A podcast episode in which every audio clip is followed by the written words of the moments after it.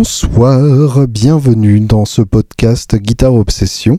Je suis Julien Bitoun et aujourd'hui exceptionnellement je n'ai pas de thé noir épicé en protestation contre le, euh, résultat des euh, élections américaines. Voilà, loin de moi l'idée de vouloir me mêler de la vie politique des autres, loin de moi l'idée de vouloir euh, ajouter ma pierre à un édifice qui ressemble à peu près à n'importe quoi, mais faisais gaffe, notamment aux pigeons, par rapport à l'année prochaine dans notre beau pays, il s'agirait de pas trop déconner non plus. On compte on compte un peu sur vous pour, euh, pour pas trop déconner. Au menu d'aujourd'hui, un épisode spécial luthier avec des vrais morceaux d'artisans passionnés à l'intérieur. Et euh, en fait, c'est par rapport à la soirée qui s'est déroulée il y a quelques jours à Woodbrass de Luxe, le showroom que j'ai la chance de tenir euh, à la porte de Pantin. Et j'ai eu la chance d'avoir la visite à la fois de Guillaume de l'atelier Kraken et de Gérald de euh, Dasviken, euh, deux luthiers qui sont vraiment extrêmement talentueux et euh, qui nous ont fait le, plaisir de, venir exposer leur nouvelle création au showroom et du coup ça a donné une très très belle soirée. je tiens d'ailleurs à, remercier Gaël de Gears of Tone qui est à l'origine de, cette belle soirée, qui m'a mis en, contact avec les, deux luthiers en question et avec qui nous avons organisé tout ça. Vous allez donc écouter, enfin vous allez donc entendre, hein, euh, vous écoutez si vous voulez, ça c'est euh, votre choix. Euh, vous allez donc avoir à votre disposition auditive une interview d'une bonne heure avec ces deux luthiers et Gaël et moi posons les questions. une interview à deux mains, donc à quatre mains en fait hein, d'ailleurs, puisque les, nous deux disposons de deux mains chacun. une interview à quatre mains pour deux interviewés à, à, deux mains chacun, donc quatre mains aussi. Donc finalement, il y a huit mains dans l'histoire. Euh, bref, au-delà des mathématiques, c'est une très belle interview. Il y a des moments où on les sent vraiment euh, exprimer toute la passion qu'ils ont pour... Euh, pour, leur métier, pour, pour l'instrument. Enfin, ça fait vraiment très plaisir et, très chaud au cœur à entendre. J'espère que ça s'entendra à l'autre bout du poste, à quel point ces gens-là ont les yeux qui brillent et qui parlent d'un morceau de bois. Voilà. Merci à tous et évidemment à la fin il y aura un peu de guitare. Je vous embrasse. Bah, c'est parti, nous avons 25 heures. Bonjour. C'est une très grosse carte Tu c'est de Woodbrass de luxe. Alors je suis né le. bah justement. Il faisait froid. On va commencer par là. Euh, présentez-vous l'un euh, après l'autre et ensuite présentez-vous Non, je n'en fais rien. Après. Là, je vois la beauté. Pas mal. Super, magnifique. Euh, Gilda, Das Weekend Guitars, euh, luthier de père en fils depuis décembre 2013. Euh, j'ai commencé bah, sur un coup de tête et je continue sur le même coup de tête. Euh, j'ai une grosse bosse. Euh, Guillaume, pour l'atelier Kraken, moi j'ai commencé il y a trois ans maintenant, donc mhm. on va revenir à la même date en fait. Euh, on est frères de, naissance. À peu près, ouais. en lutherie. Euh, et, moi, c'était une reconversion, euh, parce qu'un jour, j'ai voulu allier ma passion à mon métier. Donc, tout simplement. Et ton métier, c'était quoi? Alors, j'ai été juriste. Au registre du commerce de Paris. donc c'était bien, mais super chiant. Ouais, ça peut être les deux ensuite, j'ai été directeur hôtelier. C'était à peu près pareil, mais dans l'autre sens. Et euh, là, maintenant, la lutherie, c'est vraiment euh, une manière de, de, vivre en fait ce qui m'a toujours tenu pendant toutes ces années euh, et sur ces métiers différents. derrière, la seule chose qui me passionnait, c'était la musique et le matos de musique. Et est-ce que maintenant, vous pouvez vous présenter mutuellement? Oui, moi je peux. C'est possible. je pense qu'on est capable de le faire. Euh, donc Gildas, euh, qui euh, Gilda d'ailleurs, qui habite sur la côte ouest. donc bah, le plus simple, c'est de dire comment on s'est rencontrés.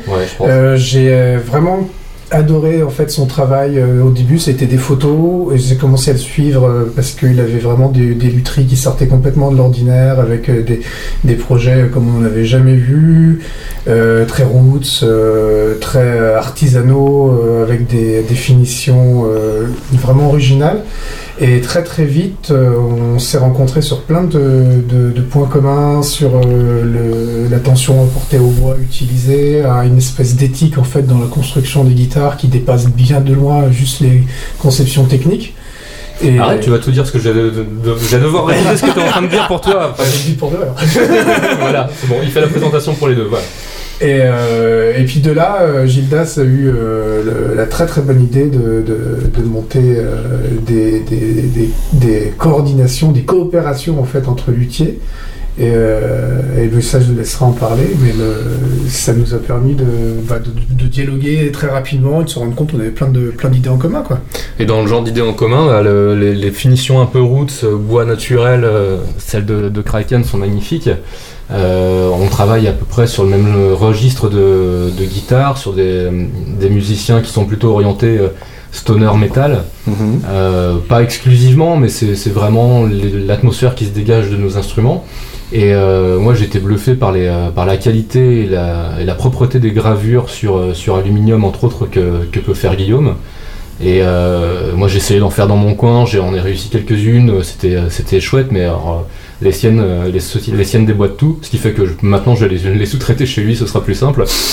Euh, et on a, en fait, on a vraiment la même démarche tous les deux, alors qu'on est diamétralement opposés sur la France. Euh, on fabrique tous les deux des câbles, on fabrique tous les deux des effets qu'on essaie de concevoir nous-mêmes pour pas forcément pour réinventer l'eau chaude, mais pour proposer quelque chose de différent et apporter bah, un nouveau morceau de puzzle aux, musiciens qui, cherchent un truc et qu'ils ne trouvent pas quoi. Oui, je pense qu'on a la même passion. En fait, on fait tous les deux des- de la musique. On aime tous les deux des musiques qui sortent un petit peu des sentiers battus.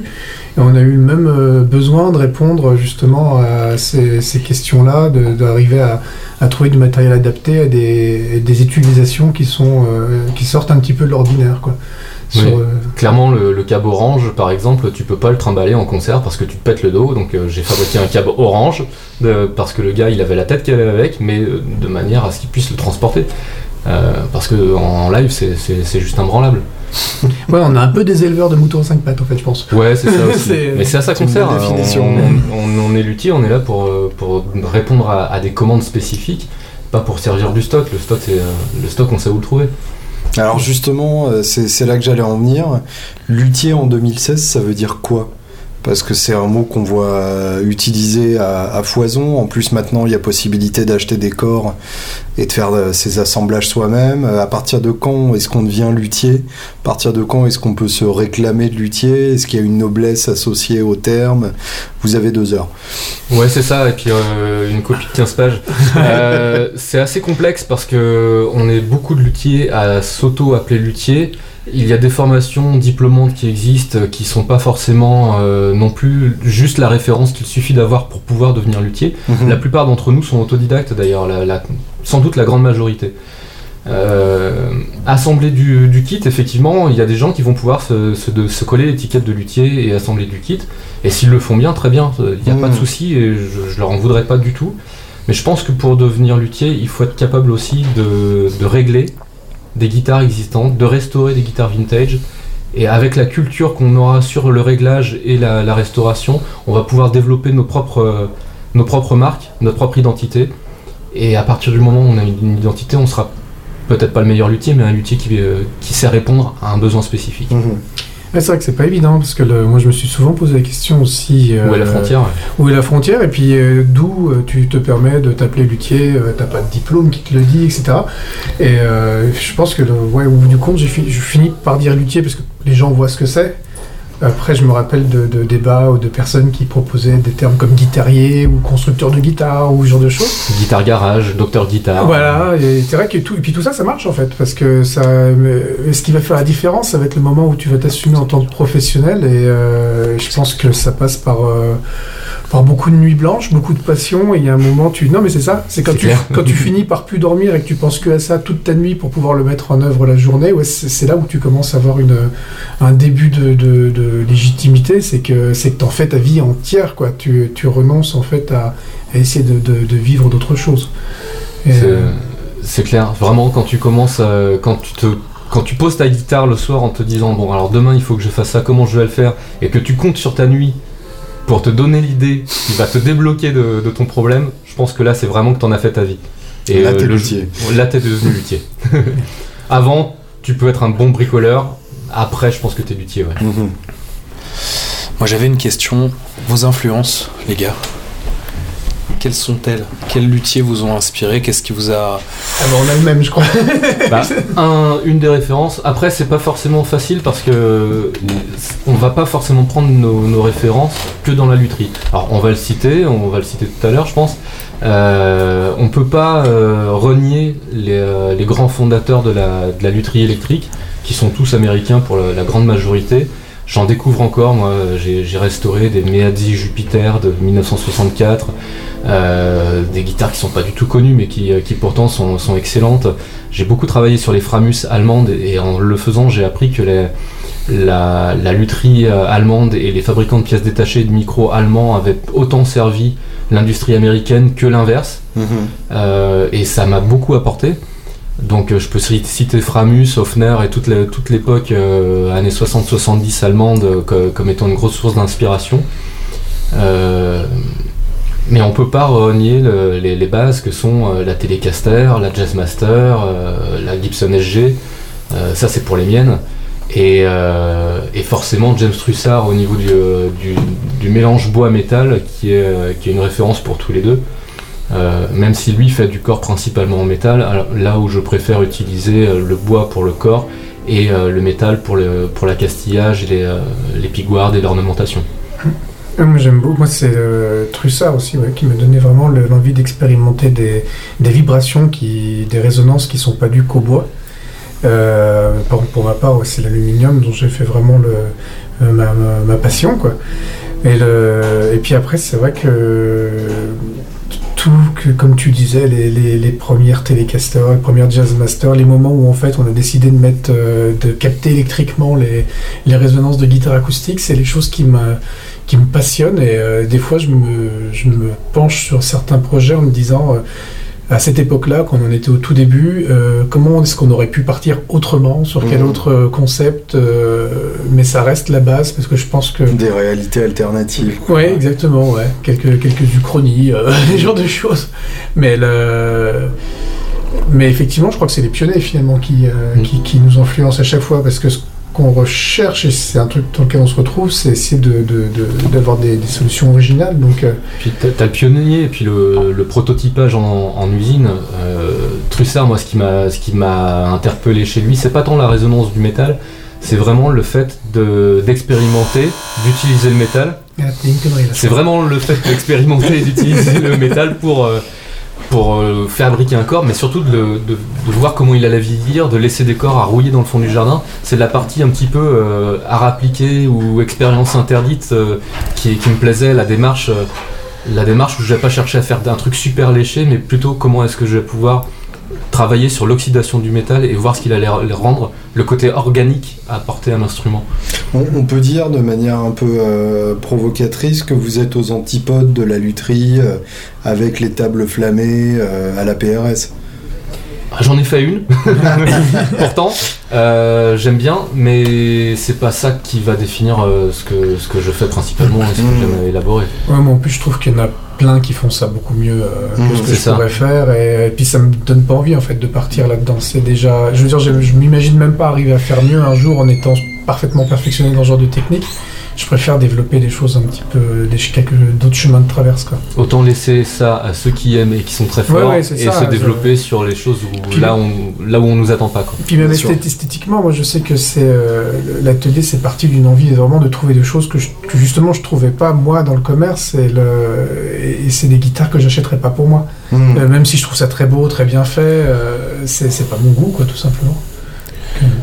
J'aurais bien aimé avoir votre avis sur euh, les, les lutheries très très modernes qu'on peut trouver par exemple euh, dans, avec des marques comme Aristides qui font des, des guitares entièrement en, en fibre de je ne sais plus quelle matière mais utilisées pour l'aéronautique donc des trucs très très très entre guillemets plastiques même si c'est un peu euh, péjoratif comme terme mais avec des matériaux complètement complètement inertes qui bougeront pas quel, quel, quel rapport vous avez avec ce genre de lutherie là Euh, aucun.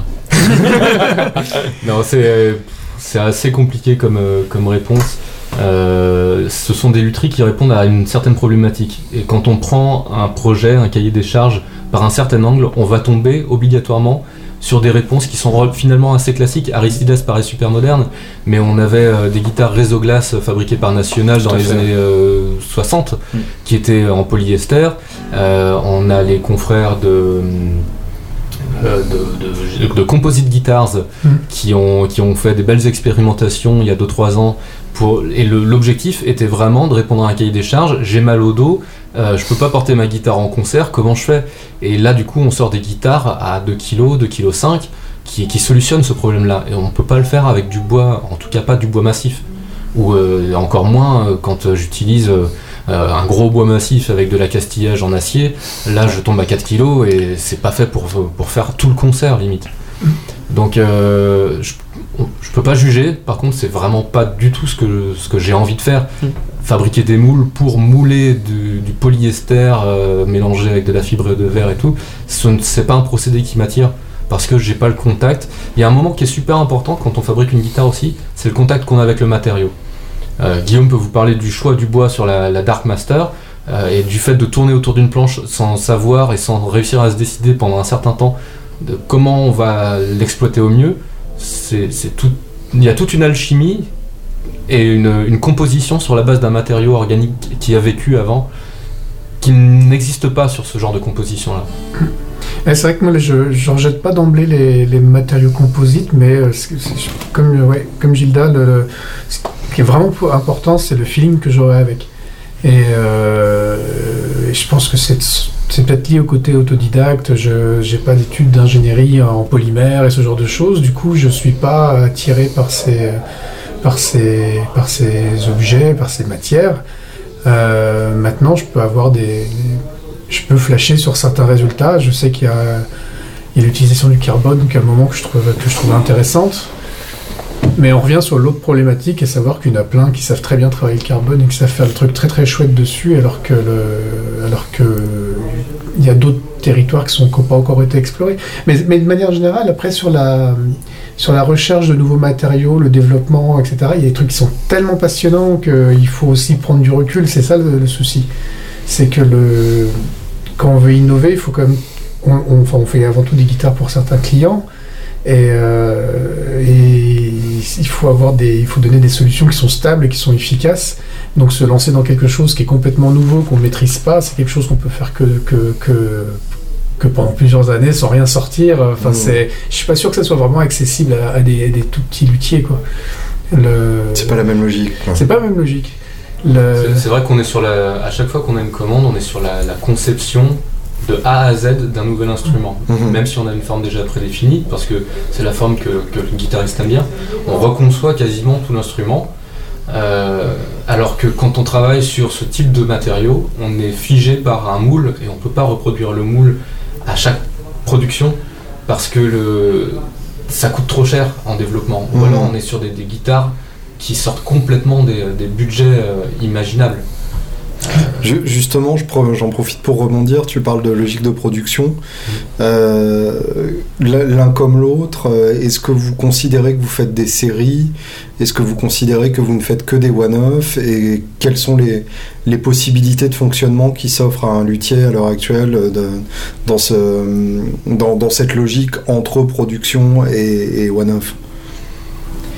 Euh, alors moi, tout simplement, la série, oui, on, en a parlé il y a deux jours. c'est ça, c'est pour ça que je te laisse répondre pour l'instant. Euh, moi, la série, ça m'intéresse pas du tout. Euh, Ça mhm. m'intéresse même pas de faire deux fois la même guitare. Euh, je, j'ai vraiment, ce qui me passionne, c'est vraiment le, de remettre tout à plat à chaque fois, mhm. même si chaque chaque nouvelle construction s'enrichit de toutes les expériences passées. On sait qu'il y a des choses qui fonctionnent mieux que d'autres, mais mais même pour des cas similaires, j'aime bien repenser entièrement le projet et je vais chercher comme prétexte en fait de m'adapter au, moindre besoin, à la moindre demande en fait du client. C'est-à-dire que mhm. je vais vraiment essayer de, fouiller au maximum euh, ce qu'il recherche. Je vais essayer de deviner le reste de ce qu'il m'aura pas dit et, euh, et, adapter tout à partir de zéro dans ce sens-là. Euh, j'ai très très peur en fait de, de m'ennuyer à reproduire des guitares. Et c'est vrai que on m'a déjà demandé de refaire des guitares qui avaient plus, euh, mais à chaque fois, j'essaye de, de temporiser le truc en disant mais euh, voilà cette guitare elle était faite pour telle personne qui avait tel besoin toi c'est toi c'est quoi tes besoins euh? Mhm. après Gildas a, a pas la, la même vision et le Pas exactement, mais et a vrai d'autres choses Ouais, je, te, je te re- je te rejoins quand même sur le fait de ne pas reproduire exactement la même guitare, ce qui m'empêche pas d'avoir envie aujourd'hui, après trois ans d'expérience, de vouloir capitaliser sur des formes, sur des, des, des- des recettes qui ont bien marché, même si de toute façon à la fin les guitares n'auront pas exactement le même aspect, parce qu'on on va travailler sur un autre métal en incrustation, sur une autre gravure, sur, sur une autre identité pour aller à- avec le, le musicien. Mais tu te vois plus rechercher une forme de cohérence d'un modèle à l'autre. euh. Voilà, et c'est... Oui, plutôt oui, je pense. Mhm. Et cette cohérence, elle passe par, euh, par quoi? Par de l'esthétique, par euh, encore une fois par les matériaux. Bah, ne, ne pas, ne pas changer tout à chaque fois les gabarits, le profil du manche, euh, en avoir une ou deux à l'essai pour que le gars puisse me dire bah, le, je préfère le manche A que le manche B ou le manche C. Euh, la forme qui me correspond le mieux c'est celle-ci. Et puis à partir de là, on va plutôt travailler sur la, profondeur, sur le choix des micros, sur le, type de câblage qu'on va avoir. Je travaille énormément sur le, choix des câblages pour pas simplement limiter à un volume, une tonalité qui n'a jamais servi à rien pour la plupart des gens et un sélecteur 3 positions, je m'emmerde là-dessus, C'est- puis ça sert personne, on trouve ça partout. Alors que proposer, euh, ne serait-ce que sur un, un type télécaster, un sélecteur 4 positions avec une mise en série, la mise en série de deux micros, c'est la cerise sur le gâteau, c'est le petit Mm. plus qui va, qui va faire que ta guitare sonne différemment des autres. Et c'est ce genre de, de, de petite customisation électronique que, que, que j'aime bien travailler, que je peux proposer en complément de, bah, de certains paramètres de base, mais qui de toute façon sont pas les plus prépondérants non plus. Moi, j'ai pas d'intellectualisation là-dessus. sur, sur- sur la ligne directrice, sur la ligne, le fil conducteur, parce que le, parce qu'il y en a un, effectivement. euh, en fait, je crois que c'est pour ce qui me concerne, c'est que bah, c'est le même euh, fabricant, quoi. Et Oui. que, et, et c'est vrai que Intrinsèquement, on laisse, on laisse une partie de notre personnalité C'est dans chacun des instruments. ça. Ouais, Mais des Même fois, moi- si vous vouliez pas. euh, oui, mais Bah, on n'arriverait pas à les faire en fait. Je- moi je tombe en Oui, panne, euh, je tombe en panne sur des instruments que, sur lesquels j'étais parti. Et, euh, et des fois il me faut trois mois pour débloquer pour pouvoir le finir parce que j'avais pas percuté qu'il y avait un élément qui collait pas avec ce mhm. que, ce que j'étais capable ou ce que je voulais faire. Et au moment où je m'en rends compte, l'instrument est débloqué et je peux le finir. Ouais. Et il faut que je contourne cette espèce de difficulté, de, de- de- de frein. Mais il faut, avant, il faut réussir à mettre le doigt dessus. Et c'est intéressant, effectivement. euh, ce, que, ce que tu dis, enfin, ça, ça rappelle quasiment la, la création d'un album. C'est Euh, exactement quel- pareil. Quel, est le, quel est le dosage entre art et artisanat quand on est luthier? Est-ce que ça varie Ah d'un bah, luthier à l'autre c'est simple, hein, la, la maison des, euh, des artistes euh, ne veut pas que nous, nous cotisions à la même, euh, à la même D'accord. bourse qu'eux, donc en fait nous sommes des artisans et les autres sont des artistes. Allez vous faire foutre les mecs. mais c'est mais c'est vrai que moi je me c'est c'est- c'est- je sais pas quel est le plus présomptueux de, de, de se déclarer artisan ou de se déclarer artiste C'est pas moi, du tout une question de, de, de présomption, c'est c'est vraiment juste le dosage entre euh, la sensibilité personnelle et un savoir-faire qu'on reproduit euh, d'une guitare à l'autre. moi honnêtement j'ai l'impression de plus être artiste que artisan Mhm. je, je veux dire j'avais même euh, moins de, de prétention euh, l'artisanat des fois quand je me dis mais je suis dans un statut artisan ça, je me dis euh, c'est- presque trop pour moi dans le sens où euh, pour moi un artisan c'est quelqu'un euh, c'est des deux fois c'est des métiers de père en fils c'est quelqu'un qui, a de- qui a des années de formation qui a, qui a fait toutes ses études depuis le début de sa vie pour ça Mhm. Là où l'artiste peut être un petit peu plus foufou. je me vois bien plus foufou, moi. Tu te sens un peu foufou Un peu sur foufou. les bords. Ouais, mais puis chaque guitare, c'est comme si c'était mon morceau, ma peinture, ma toile, euh, ma photo. Mm. euh, c'est c'est vraiment comme ça que je le vis. euh. Gilda? Bah, ça rejoint ce que je te disais juste avant, euh, effectivement. Quand on est, euh, quand on est devant un instrument et qu'on est bloqué parce qu'il y a un truc qui cloche mais qu'on n'arrive pas à l'identifier, c'est plus une question d'artisanat. On ne- on n'est pas en train de. Et je dénigre pas du tout l'artisanat, je- j'en viens aussi. euh, mais on n'est pas en train de se dire je mets une prise de 120 volts ou je mets l'interrupteur, où est-ce que je le mets Il n'y a plus de logique. On est vraiment sur du sensible. Mhm. Et quand tu dors pas la nuit, que tu es en train de te refaire le, le- le dessin de la gravure, que tu te dis il y a un truc qui cloche, et que tu, tu vas te lever pour le crobarder, pour pouvoir le remettre au propre le, le- le matin, t'es dans le sensible, t'es limite euh, dans l'onirique même à un moment. Donc euh, tu te sers, Ah tu, te- tu puises dans, ton- dans tes rêves dans tes rêves d'enfant. Je me, je me vois encore sur certaines guitares que j'ai fabriquées, puiser dans mes rêves de gamin, Ouais. aller chercher les modèles que j'aimais, les guitaristes que j'aimais pour me dire putain, si, si je voulais que ce mec monte sur scène avec une de mes grattes, qu'est-ce qu'il faudrait que je fasse? Bien sûr. Ah mais c'est ça. le- Moi je vois les, je pense que c'est pareil pour toi. Il y a vraiment des projets. Je les c'est c'est des, c'est des conceptions sensibles en fait. Mm. C'est euh, quelle est cette guitare, à quoi elle va répondre, mais alors oui en termes de son, mais mais euh, mais aussi en termes d'imagination, quoi elle va. euh, C'est le grand plaisir de, de, de travailler pour un, un client, hein, on doit l'appeler comme ça Mhm. c'est de se mettre aussi dans sa tête et de, de dire qu'est-ce qu'il attend et euh, qu'est-ce qu'il a vécu, par quoi il est passé, euh, qu'est-ce qu'il fait aujourd'hui, quelle, quelle personne c'est, euh, qu'est-ce que ça- cette guitare va, va, va représenter pour lui, qu'est-ce que ça va pouvoir débloquer chez lui aussi des fois. En fait, moi, le, des fois, le, je, je- je vois plus la fabrication de guitare comme l'activité d'un d'un tatoueur, toi. Mhm. C'est-à-dire où tu as une partie artistique de dessin, mais aussi une partie très, euh, euh, très initiatique Mhm. euh, qui passe, enfin, euh, pour le tatoueur, l'ancrage dans la peau, c'est quelque chose, quelque chose de physique qui est très très fort, quoi. Le, Ah, pour, pour ceux qui n'ont pas l'image, il faut quand même savoir que Guillaume est tatoué jusqu'au- jusqu'aux yeux. Donc, euh, effectivement, on comprend euh, qu'il qu'il veut vraiment. euh, he means what he says. Il veut vraiment dire euh, ce qu'il est en train de dire. pas jusqu'aux yeux. Mais oui, voilà, c'est ça. Que c'est à la fois un rite de passage. Alors, je pense que pour beaucoup euh, qui, qui vont On pour la première fois chez un hein. oui, c'est ça. On fait de la ouais. psychologie, on fait de la tatouage, pédagogie, t'as- on fait. Un- une démarche maïotique. Mm. T'essayes de, de, de faire arriver la personne en face à ce qu'il veut vraiment dire et ce qu'il veut vraiment. Enfin, ça, c'est Jouer. à la piscine, ça. La, La maïotique. la- J'imagine un peu notre métier aussi euh, comme le fabricant d'une guitare qui va permettre aux, aux- aux musiciens. La guitare va porter le musicien quand il va monter sur scène.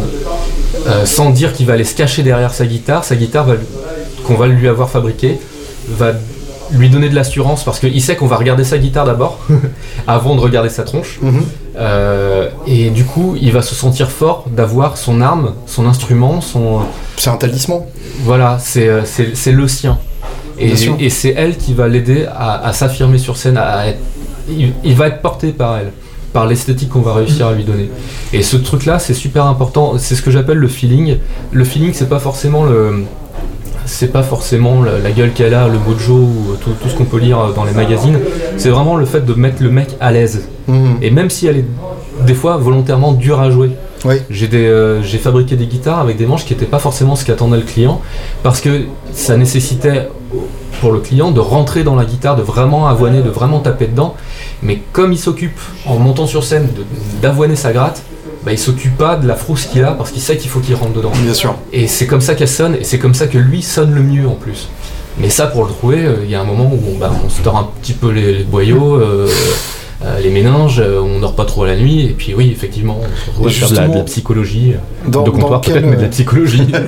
la, la psychologie d'atelier, c'est encore voilà, c'est ça. Justement, dans, dans quelle mesure est-ce que les gens qui viennent vous voir euh, savent précisément ce qu'ils veulent et dans quelle mesure ce qu'ils croient savoir est complètement euh, à côté de la plaque par rapport à ce qu'ils veulent vraiment Oui, il y a tout, je pense, hein, pour de, de ce point de vue-là. Il y a des gens qui savent parfaitement ce qu'ils veulent parce qu'ils en ont rêvé pendant 10 ans, il y en a qui viennent te voir et qui, qui te disent euh, limite carte blanche, tu me fais Mhm. une gratte, euh, j'ai confiance en ce que tu vas faire, j'adore ce que tu fais. Alors là, là, c'est le pire, je crois. Ouais. Parce que nous, euh, la carte blanche, euh, sans un trait au démarrage, on peut s'éclater, mais alors, euh, ça peut partir dans tous les sens aussi. hein. Ouais. Ce que, ce que je veux dire, c'est quelles sont les, les erreurs de, Enfin, les méconceptions les plus, euh, les plus répandues quand on vient vous voir Bah, justement, par rapport à ça et par rapport à un truc qui nous intéresse vachement, c'est les essences de bois, par exemple. Ouais, les essences de bois, c'est c'est un- une, grosse, euh, une grosse partie de la pédagogie qu'on a à faire.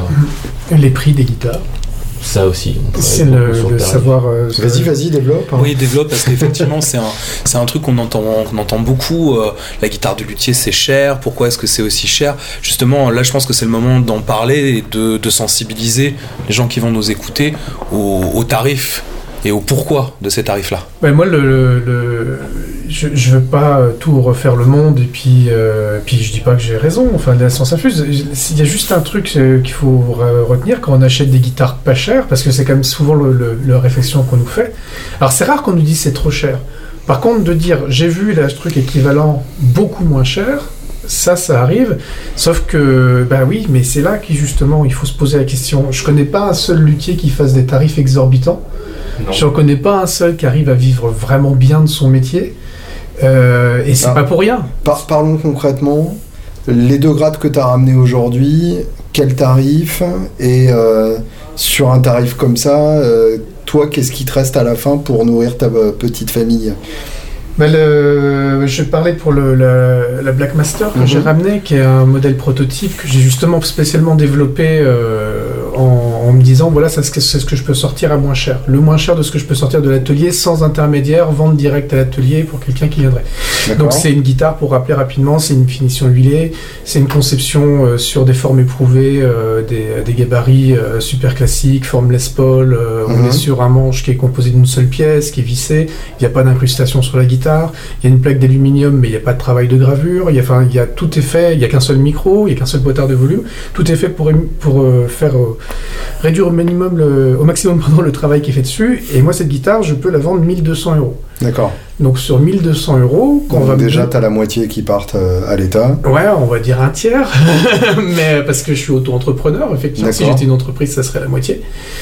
Euh, donc déjà, il y a un tiers qui se barre, et ensuite, Tu as une euh, partie pour les fournisseurs et d'Acastilla. voilà, qui va représenter encore à peu près un tiers. Mhm. Et après, il, va, il y a un tiers qui va rester, qui va sur lequel qui est pas du bénéfice euh, Bah, qui est du net. de hein. main-d'œuvre déjà. Oui, puis c'est du brut, c'est-à-dire qu'en fait, dedans, il va falloir enle- enlever euh, l'amortissement de mes machines, mes Mhm. coûts d'électricité, euh, tout en fait le petit truc qu'on voit pas, mais qui finit par coûter du temps et ou de l'argent. Euh, c'est euh, c'est tout ce qu'il faut pour entretenir euh, un parc de machines, pour entretenir un atelier fonctionnel. ouais, un truc très con, hein, mais quand tu veux bosser dans un atelier, ton atelier, il faut le nettoyer. Mhm. Et le temps que tu passes à nettoyer, c'est un temps que tu passes pas à créer, et tu dois bien le prendre en compte, en fait. euh, Et, et l'autre, la... je sais plus comment il s'appelle. euh, La Dark Master, bah, oui, c'est- donc celle dont tu parlais, c'est. c'était la Black Mirror. donc, Oui, c'est ça. ouais. En fait, t'as as dit Dark Master, mais c'est. Ah bon, pardon, ouais, oui. c'est ça. Bah, bon, autant pour moi. Et, et la Dark Master, pour le coup, on est à combien? Bah, moi, là, c'est une guitare qui, quand elle sortirait de chez moi, elle serait à 3500. D'accord. Et dedans, donc, il y a beaucoup de travail, beaucoup de temps passé, mais euh, il y a surtout des, que des matériaux euh, de très très bonne qualité. C'est-à-dire que euh, on est sur euh, du, un bois vraiment exceptionnel, comme je pense pas en revoir, euh, enfin, en tout cas pas le même, c'est Mhm. sûr, parce que c'est un noyer que, que, bah, qu'on n'a jamais vu, quoi, qui a, qui a une couleur vraiment de bigou, euh, qui est très très rare, et puis dans des proportions qui sont très très rares. Ouais. Euh, on a un manche qui est en Vengue, on ébène euh, de Macassar. On a, après tout ce qui a été, euh, on a un chevalet qui est à lui tout seul en tarif fournisseur, un coût de 200 euros. On est sur des, alors je me suis fait un petit peu plaisir là-dessus. On est sur une électronique où chaque potard coûte 60 euros pièce, Mhm. tarif fournisseur, tarif pro. Donc on est vraiment sur quelque chose d'exceptionnel. Puis tout est dans, le- dans la même, dans la même, Du même dans la même échelle, ouais. Donc Ouais. euh, on est vraiment sur quelque chose, euh, bah, ce qui fait qu'en fait sur une guitare qui, est- qui paraît euh, très chère comme ça, il y a déjà beaucoup de matériaux où moi j'ai dû débourser énormément d'argent. C'est ça. Ouais. Et ce genre de tarif n'est possible que parce que tu vends en direct Ah, exactement. Et, et parce que t'as pas de distributeur intermédiaire, etc. complètement. Et moi ça veut dire que derrière cette guitare, je pourrais pas la, sans doute pas la vendre tout de suite si je la vendais tout seul. Ouais. Ça veut dire que je vais la stocker. Mhm. Et la le, stocker, le stockage, c'est un coût aussi. Bien sûr. Ça veut dire que je vais vivre sans trésorerie euh, pendant un certain nombre de temps. Et t'es auto- t'es auto-entrepreneur, ce qui veut dire que tu ne récupères pas la TVA sur voilà, les matériaux que tu achètes. Exactement, je les paye plein pot comme n'importe quel particulier. Euh, j'ai quelques dizaines d'euros de moins euh, par rapport à un particulier, mais c'est tout. Comment tu fais pour vivre de, de ton métier? Ah bah moi très concrètement, hein, c'est la troisième année euh, et j'ai toujours pas sorti de salaire. Enfin, la- boîte est à l'équilibre, je paye tout grâce à la boîte, toutes mes les participations. euh, euh, tout, tout le fait de soudoyer les testeurs, le fait de...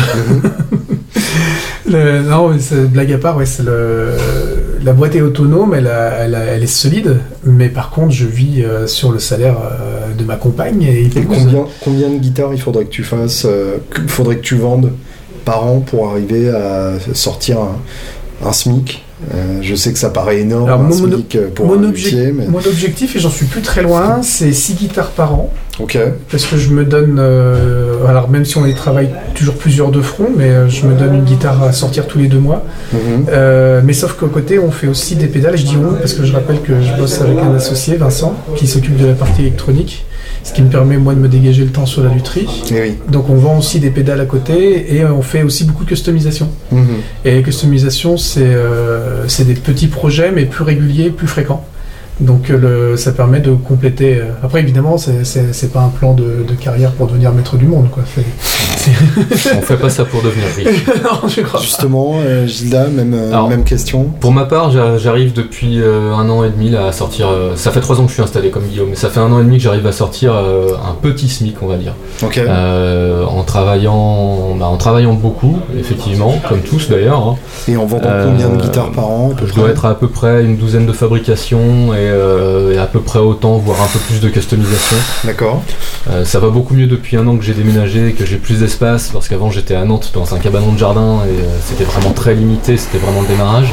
Maintenant j'ai un, atelier qui me permet d'avoir de la place, de pouvoir étaler 3-4 projets en parallèle, Mhm. de fabriquer euh, 3-4 manches euh, identiques euh, en même temps, d'où l'idée de la petite série dont je parlais oui. tout à l'heure, qui me permet par exemple si je suis sur une multicaster, j'en avais deux à produire, j'ai fait la troisième qui est ici, en profitant de l'occasion des deux autres, pour pouvoir en faire une guitare de démonstration. Et du coup, en termes de temps cumulé, j'en ai gagné beaucoup plutôt que de tout sortir les clous un par un. Là, j'ai fait les trois vraiment en parallèle. C'était vraiment là, la, la première phase. typiquement, de- les, deux, euh, les deux grades que tu as ramenés, on est dans quel tarif hein? Euh, donc sur une multicaster, on est selon les, les niveaux de finition et de et d'équipement, on va être entre 2002 et 2600 euros. Mhm. Euh, et là, c'est pareil, c'est les mêmes proportions que ce qu'explique à Guillaume. Il reste à- un petit tiers de brut pour nous pour vivre. Ouais.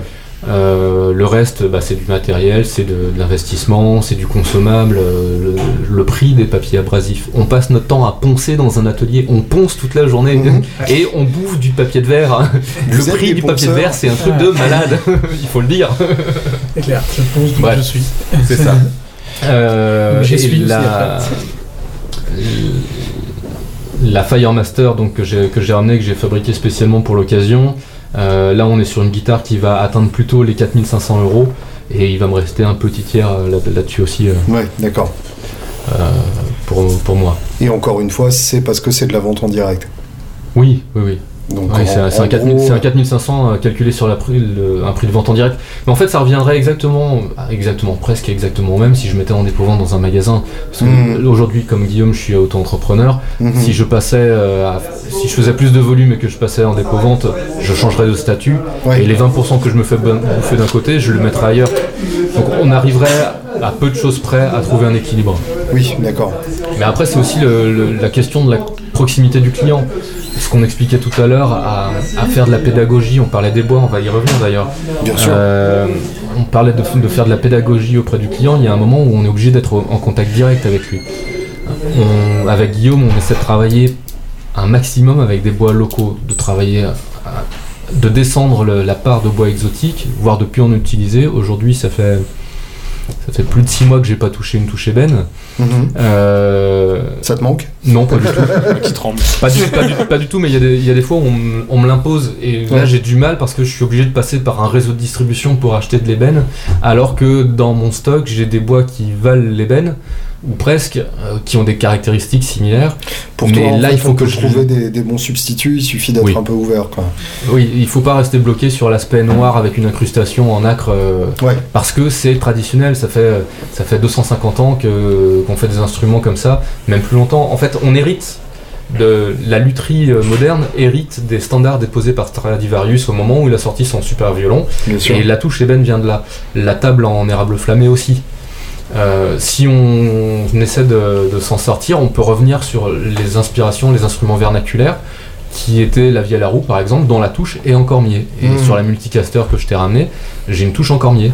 Le cormier, c'est un bois français qui est, qui est stable, euh, qui est beau, qu'on trouve. Et euh, par rapport à l'érable, tu dirais que c'est en cormier Pardon.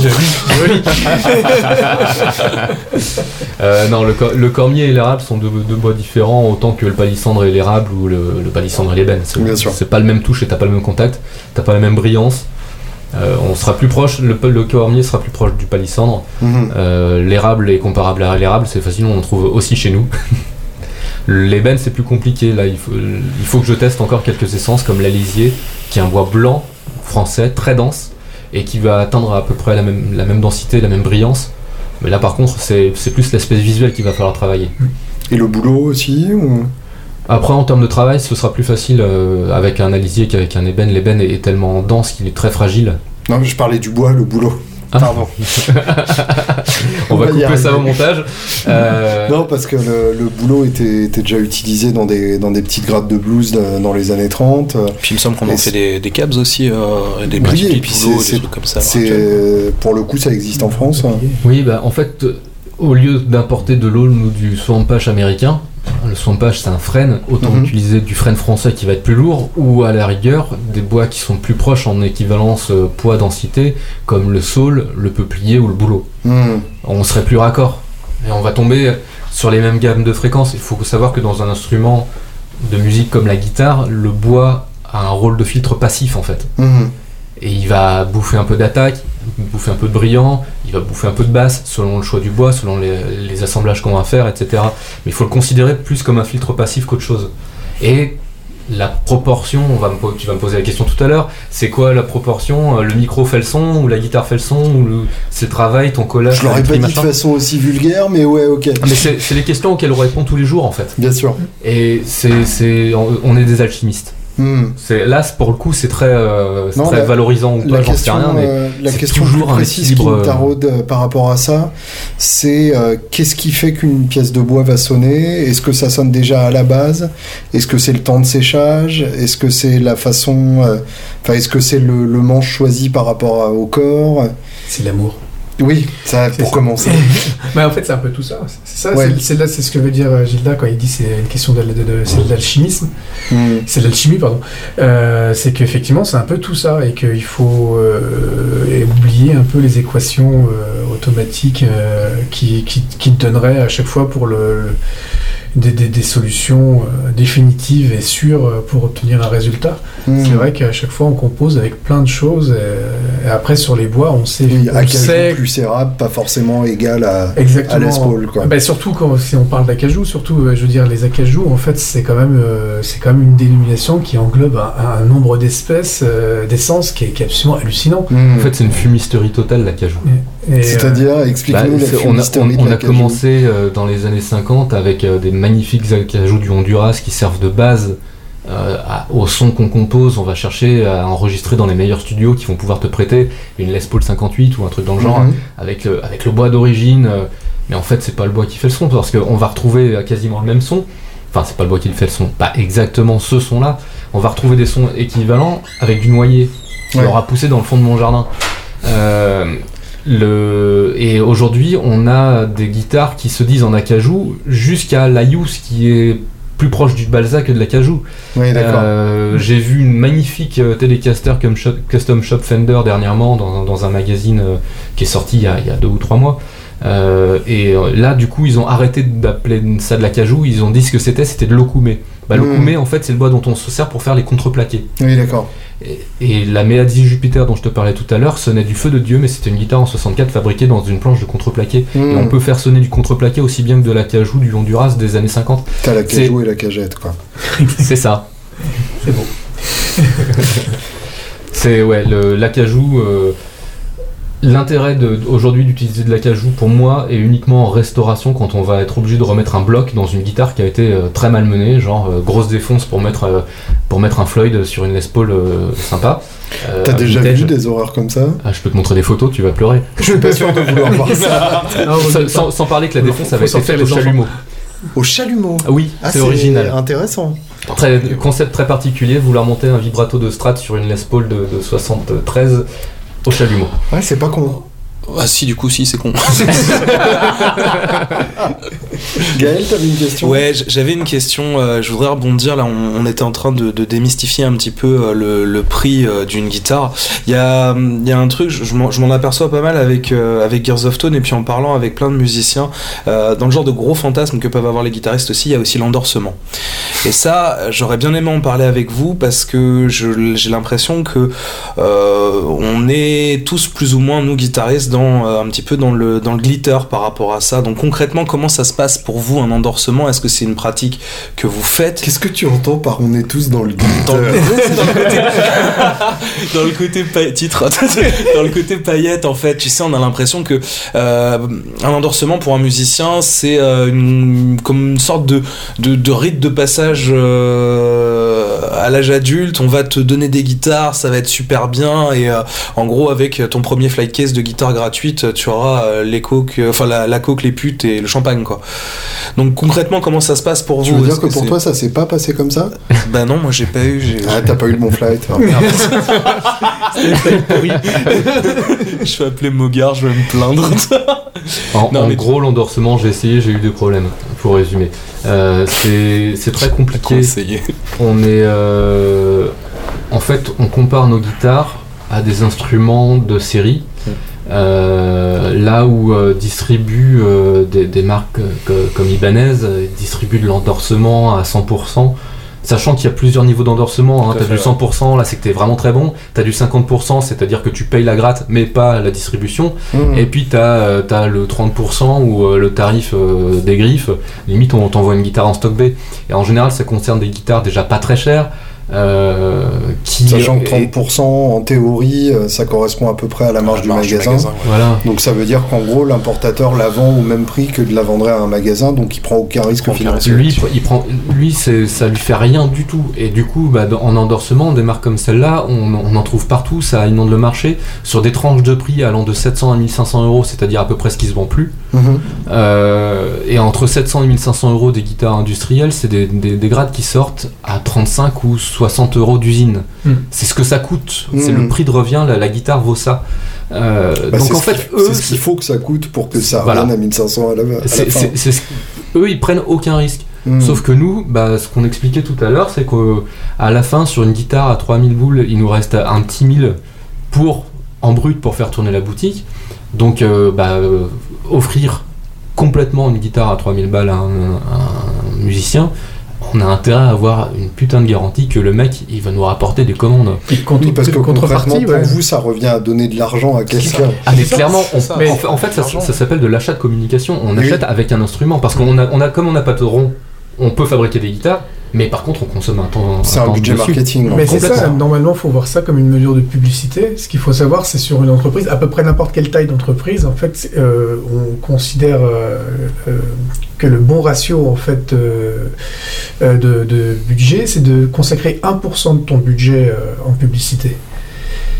1%. Donc vous calculez après avec Donc 1% ça ferait que combien il faut avoir. un chevalet tous les 3 ans. Mais c'est ça, c'est en fait si, si tu veux avoir une guitare en endorsement, imagine combien doit gagner en chiffre d'affaires la boîte qui est en face pour que ça corresponde à 1%. Et oui, bien sûr. Parce qu'au-delà de 1%, en fait, c'est des, des ratios qui sont quand même bien établis, tu mets ton entreprise en danger. Mhm. Alors c'est vrai que euh, il y a- c'est un vrai investissement, je pense qu'on est plusieurs à essayer ou à avoir essayé de le faire malgré tout, même si c'est un investissement qui est disproportionné par rapport à la taille de nos entreprises. Euh, je parle comme un vrai euh, gestionnaire. Et, Ah, t'es un peu obligé. C'est là. l'expérience qui obligé, parle. Mais euh, Si t'es donc- ici aujourd'hui, c'est parce que t'as été gestionnaire à un moment. Ouais, j'ai déjà bien géré l'adresse. bon, le- toujours est-il que donc, non seulement c'est un gros investissement, mais en plus, souvent, euh, bah, je pense qu'on a tous vécu ça, c'est qu'on n'a pas la contrepartie en face. Mhm. Ouais. C'est C'est- que les gens se rendent pas compte à quel point ce, ce qu'on en pourrait en attendre derrière. C'est qu'il faudrait que derrière, ça nous déclenche des, des commandes, des ventes. Bien pour sûr. Que, et euh, de là à ce que la pub génère une vente, il faut un sacré travail. hein. Et oui. Et en fait, on s'est fait savonner la planche dans les deux sens. C'est que c'est des- souvent dans l'endorsement, ce sont des guitares. Enfin, dans le gros de l'endorsement, le, le gros wagon de, de ce qu'on voit un peu partout, c'est des guitares qui coûtent pas grand chose pour ces grosses industries. Mhm. Et en plus, eux, ils s'en foutent derrière que, que ça génère des commandes parce que il y a de la visi- ils ont tellement noyé le truc qu'il y a de la visibilité partout. Mhm. Alors que nous, il faut qu'on récupère notre budget com. Et enfin, c'est trop, c'est trop. On s'est fait avoir dans les deux sens. Ouais. Euh, donc là, aujourd'hui, moi, j'ai- tenté sur, euh, sur des instruments. Euh, je suis revenu de, de cette histoire-là. Et aujourd'hui, ma démarche pour, pour mieux me faire connaître, en, tout en étant en partenariat avec des, des musiciens, je vais la travailler plus sur les pédales d'effet, sur des, des micros, sur des, choses qui sont à plus petit budget par rapport à la taille de mon entreprise, qui vont me permettre de continuer à travailler, en partenariat. Et c'est là où notre démarche peut complètement se démarquer par rapport à l'industrie, c'est que plutôt que de, mettre des instruments dans la nature pour qu'ils soient vus par la plus grande masse, on va travailler en partenariat réel avec les, euh, avec les, musiciens et ils vont nous permettre de continuer à développer notre matériel pour eux. Tu, parlais du stoner tout à l'heure, euh, c'est un milieu suffisamment petit pour que si un mec euh, s'équipe d'une de tes guitares, à peu près toute la communauté sera au courant euh, quelques semaines plus tard. Ouais, je pense que je pense que c'est un, un bon segment marketing pour pour moi aujourd'hui En d'avoir tout cas, d'avoir choisi- ciblé. euh, choisir son, son public et choisir son image, c'est une bonne manière aussi de, disons que se dire je suis sortir de la Je masse. suis luthier pour tout le monde, je pense que c'est un peu une connerie. Ouais. C'est comme, euh, c'est comme un garagiste qui te dirait je suis, allé tout- je suis à toutes les marques. T'as Mm. tellement de spécificité par, spécificité par marque et par modèle que c'est pas possible. Bien sûr. Donc euh, aujourd'hui, euh, avoir l'oreille aiguisée pour fournir de la guitare pour tout le monde, euh, enfin, clairement, je suis incapable de faire une guitare de jazz. J'ai- pas, j'ai pas les esgourdes pour ça, quoi. Ah, puis c'est intéressant. de- Telecaster, c'est une guitare de jazz. Mais il y a, il y a Tout, ple- Telecaster. Après, dans les guitares que je fais, elles peuvent servir à plein de choses, mais ça va dépendre du musicien. Bien sûr. Euh, la Firemaster, tu vas pouvoir la, la tester, euh, tu vas pouvoir balancer tout ce que tu veux dedans. Hmm. Par contre, elle a été taillée vraiment avec une optique très précise qui était d'être taillée pour le stoner, d'une part, Mhm. avec des micros taillés pour la fuzz, euh, et qui, qui répondent avec un grain, avec, avec tout un tas de choses que, que je voulais mettre dedans.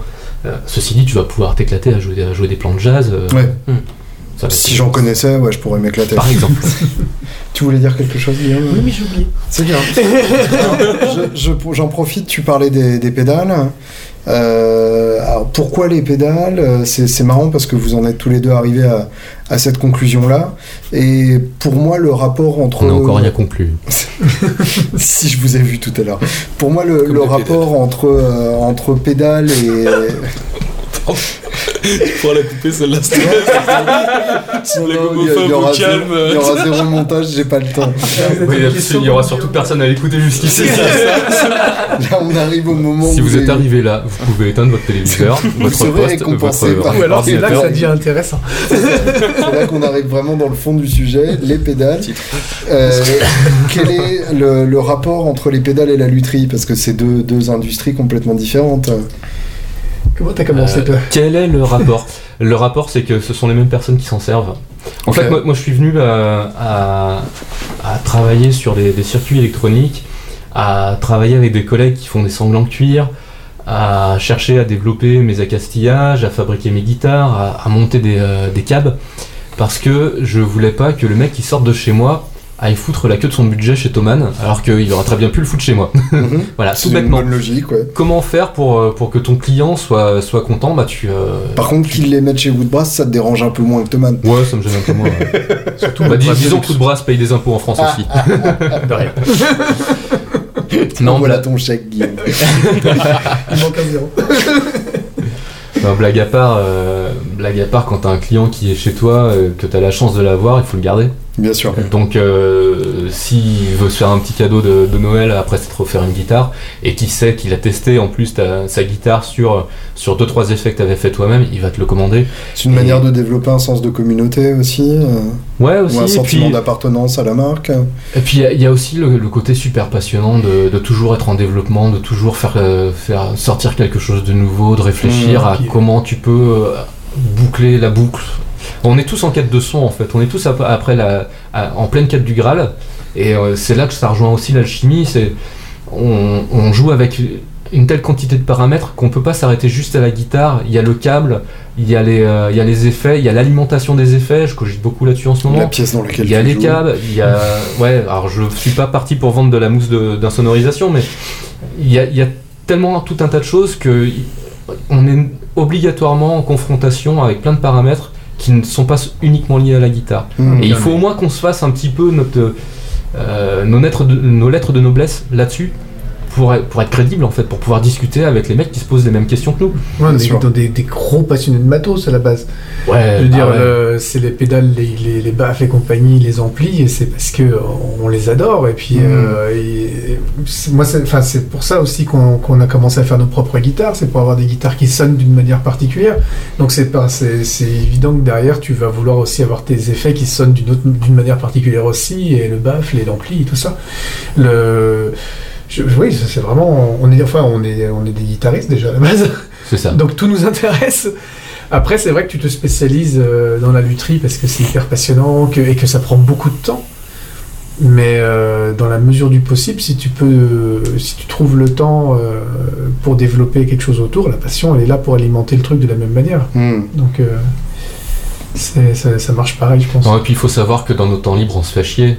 Euh, on, est, on, est, on est luthier, on, on tient un atelier pendant le jour, euh, tant, tant qu'il fait pas trop noir dans, dans nos caves ou dans, ou dans nos ateliers. Et puis bah, le soir, il faut bien qu'on cogite sur quelque chose. Comme c'est notre passion, bah, du coup, on va, on va développer un nouveau circuit électronique. On a que Et ça à branler de toute façon. que de souder des condensateurs Voilà. Donc, euh, donc euh, quand euh, quand il y a plus assez de lumière, on allume le poste à souder et puis euh, et puis on allume la lampe de bureau et puis on se pose, on s'assoit un petit peu parce que c'est vrai que ça fait mal aux pieds à force. Vous écoutez de la musique en bossant Tout le Tout temps. le temps. ouais. Vous Moi, écoutez j'ai- quoi J'ai un système d'enceinte qui est aussi haut que moi, quasiment, dans Ah. l'atelier. Je peux mettre toutes mes machines en marche, casque anti-bruit, et puis j'entends quand même la musique. et j'écoute quoi? J'écoute beaucoup mes clients. Ouais. C'est, je trouve ça super cool de pouvoir travailler sur la guitare de quelqu'un euh, en même temps que, que tu écoutes sa musique. Je veux dire, c'est vraiment imprégnant. Et puis après, euh, aujourd'hui, euh, c'est quand tu es. Enfin, grâce à Internet, tu, tu as tout, tout- derrière toutes les ramifications, tous les antérieurs, enfin, tout. tout tu passes ton temps dedans, baigné dedans. ouais. Mais ça, c'est, je pense que. je, pense que Gilda aussi, mais c'est un des gros avantages de ce métier-là, c'est que tu te retrouves bloqué très longtemps sur un même endroit et que tu peux écouter des morceaux entiers. Je veux dire, c'est pas entre euh, deux métros, euh, tu vois, le, Hmm. ou le soir, juste quand tu trouves cinq minutes, euh, et ça fait partie intégrale du métier, je pense. C'est même pire que ça. Dans la journée, t'as bouffé la discographie complète du mec que tu voulais cibler le matin. Et donc, Ouais, du, ouais. coup, euh, du coup, tu vas te faire des discographies complètes pendant, pendant toute la semaine et tu, tu te refais une culture, euh, une culture de malade. euh. Puis c'est pas Vous, tout pour vous le. êtes quand même démerdé pour toujours pas donner de nom. Ouais, vous vos, vos, quoi vos coups de cœur musicaux là, dit c'est quoi Allez, trois noms. Trois noms chacun. Moi, j'ai cité Elder parce que je me suis vraiment pris une claque avec ce groupe-là. C'est Mhm. un super groupe de stoner. Ils sont jeunes, ils tournent beaucoup en Europe. Euh, et je pense que, enfin, en les ayant vus, je me- je m'imaginais voir euh, les débuts de Led Zepp euh, à l'époque que je ne verrai Mhm. jamais parce que je suis trop jeune. Voilà, j'ai dit, je suis jeune. Euh, alors que là, quand, quand je vois des, me- des mecs comme ça, qui ils ont, des- ils ont une identité, ils ont découvert un son. J'adore toute la branche stoner, mais eux vraiment dans leur, dans leur style, c'est un peu le, le côté psyché du stoner et je, je- je m'éclate vraiment, je m'éclate vraiment avec ça. Deux autres noms? Ezekiel, ça c'était la, la baffe en 2008, je les ai rencontrés euh, sur leur tournée euh, Collision avec Int. Mhm. Euh, Int et Ezekiel, les deux ensemble, c'était là, c'est- on avait une putain d'alchimie. Ezekiel tout seul, c'est fantastique. Avec Int, ça prenait une dimension fantasmagorique. Et, et je l'écoute aussi beaucoup. Et ça, en fait, comme je vous l'ai dit, je suis plutôt orienté stoner, mais j'écoute énormément de post-rock parce que c'est l'autre facette que j'essaie de développer. En tout cas, quand je réfléchis à un son clair, je pense à comment on pourrait l'utiliser, noyé de reverb et de délai pour que ça sorte et que, ce- et que ça Hmm. claque. Euh, alors que quand je pense au stoner, c'est plus le gros son bien fuzz, euh, bien crade que, que je recherche. Ok. Et le troisième, euh, bah, attends, je cherche le troisième parce que là, il va falloir que je me décide. Vas-y, Guillaume, balance ton premier. Euh, Guillaume Moi, je suis en train de regarder playlist, là. T'as pas un grand classique en tête euh, Le groupe Bah, moi- qui t'a donné envie de Ah, jouer moi- ou- moi, le premier CD que j'ai acheté, c'était le Black Album de Metallica quand j'avais 13 ans et Normal. la piste euh, Through the Never euh, était rayée, je l'ai jamais écouté en entier. Ah, suis- en fait, je suis né musicalement avec, euh, avec euh, tous les standards euh, ACDC, Aerosmith, Metallica, etc. mhm. Et, et moi, je suis, je suis un enfant de Metallica, clairement. Et j'attends toujours, là, je, je- bah, j'attends de pouvoir réaliser ma première Explorer. Bien sûr. Tu Ouais. as écouté les titres de Hardwired hein Pas encore, Pas pas encore encore, j'attends tout l'album complet pour pouvoir vraiment me faire euh, l'oreille. euh, je l'ai pas encore. Ouais, moi je regardais ma liste de lecture parce que je me disais mais qu'est-ce que je vais pouvoir choisir? C'est quand tu quand t'es fini pour avoir des heures et des heures d'écoute, de, de juste de coup de cœur, toi. Mais, euh, mais, mais si, mais un truc super important, un truc qui m'a aidé à démarrer l'atelier, euh, c'est Red Fang. Hmm. Ouais. Le jour ouais. où j'ai découvert Red Fang, euh, ça a été un. Comme quoi, quand on disait hein, que la lutherie c'était quelque chose de- d'artistique et qui était très sensible, bah, c'est, ça m'a donné de l'énergie, en fait, et la force et l'envie. euh, je sais pas comment expliquer tout ça, c'était une alchimie de dingue qui m'a donné le, le courage, en fait, de démarrer l'atelier, et euh, c'est pas évident, quoi, de, de, de, de l'acquérir, quoi. Euh, sinon, grosse T'as baffe. vu le clip de Prehistoric Dog et tout ça J'ai même, ah oui, j'ai même pas vu les clips, j'ai entendu les deux premières mesures de Ah, je sais plus que quel morceau. le clip. Non mais je l'ai vu, je l'ai vu, mais je à l'époque, j'avais même pas vu le clip. J'ai entendu les deux premières musiques, j'ai entendu sonner une guitare, je me suis dit, waouh, je vais faire une guitare qui fait comme ça.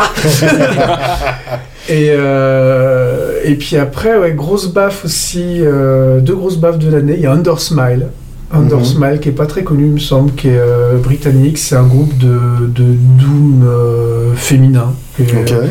euh, que- qui, est- qui a- qui est, qui est vachement sympa et c'est des morceaux d'un quart d'heure et là c'est cool de bosser en atelier parce que tu peux écouter des morceaux d'un quart d'heure Euh, mais c'est très très violent c'est euh, enfin très très violent émotionnellement je veux dire Mhm. et un autre truc qui Mansfield TYA aussi Oula. dans un truc complètement différent euh, c'est c'est plus de, c'est un peu plus électro c'est euh, je saurais pas comment décrire mais euh, mais là, toi, on parle de trois groupes. euh, je veux dire, si demain ils arrivent et puis qu'ils me demandent une guitare, je leur offre. Hmm. Voilà, c'est, il y a aucun problème. Donc, on Pour le coup- pour toi les trois n'écoutent pas le Ouais, podcast en ouais, même temps. enfin, pas- ouais, C'est clair.